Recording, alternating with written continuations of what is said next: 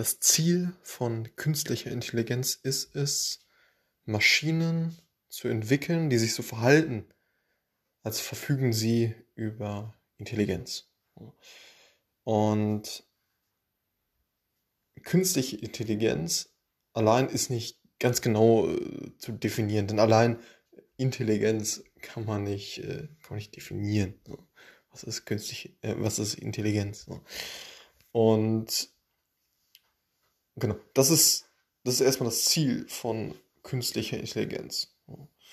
Und wenn man, also künstliche Intelligenz, äh, nun, da, da geht es ja jetzt, wie, wie gerade gesagt, darum, dass man äh, ja quasi so, so, so menschliche äh, ja, Eigenschaften äh, eben, eben versucht nachzuahmen, beziehungsweise Maschinen zu befähigen, äh, ja, Fähigkeiten des Menschen zu übernehmen und scheinbar ja, eine Intelligenz eben äh, darstellen.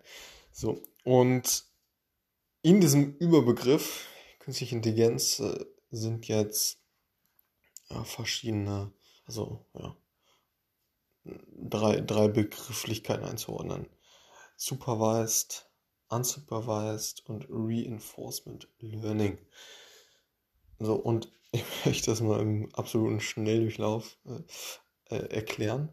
Und zwar Supervised Learning. Das, da ist es so, dass man die Input-Daten gelabelt hat und sagt, okay, das sind alles Katzenbilder und hier äh, lerne das hier genau solche, solche Bilder, äh, die als Katzenbilder gelabelt sind, das sind Katzenbilder und alles andere nicht. So, ähm, also Input ist klar. Unsupervised Learning ist, dass die Daten nicht gelabelt sind und eben äh, ja, der, der Algorithmus selber auf diese ja, Unterschiede dann äh, kommen muss. Beispielsweise die Daten von äh, ja, Größe, Gewicht, Daten von Männern und Frauen. So. Wenn man sich das im Graphen vorstellt, dann, dann ergeben sich äh, äh gewisse Gruppierungen, äh, die die Männer sind meistens größer und sind schwerer und die Frauen sind meistens leichter und kleiner. So bilden sich also Gruppierungen und anhand dessen äh, kann halt der, der Algorithmus dann sehen, zu, zu, welchem, äh, zu welcher Gruppe das gehört. Und falls eine neue, äh, ein neuer Datenpunkt reinkommt, dann ist es eben für den, für den Algorithmus möglich, aha, okay, der ist relativ groß, und äh, richtig schwer, okay, dann ist er wahrscheinlich ein Mann. So. Und Reinforcement Learning als dritter äh, Begriff. Da geht es da geht's darum, dass man durch Trial and Error äh, dann hin zum äh, ja, gewünschten Modell dann findet. Das heißt, ja, man kennt ja oft, oftmals diese Beispiele an Robotern, die sehr viele Versuche brauchen wie so ein Kind, was äh, sehr, sehr oft failt und dann letzten Endes ja, zu einem gewünschten Output kommt. Ja.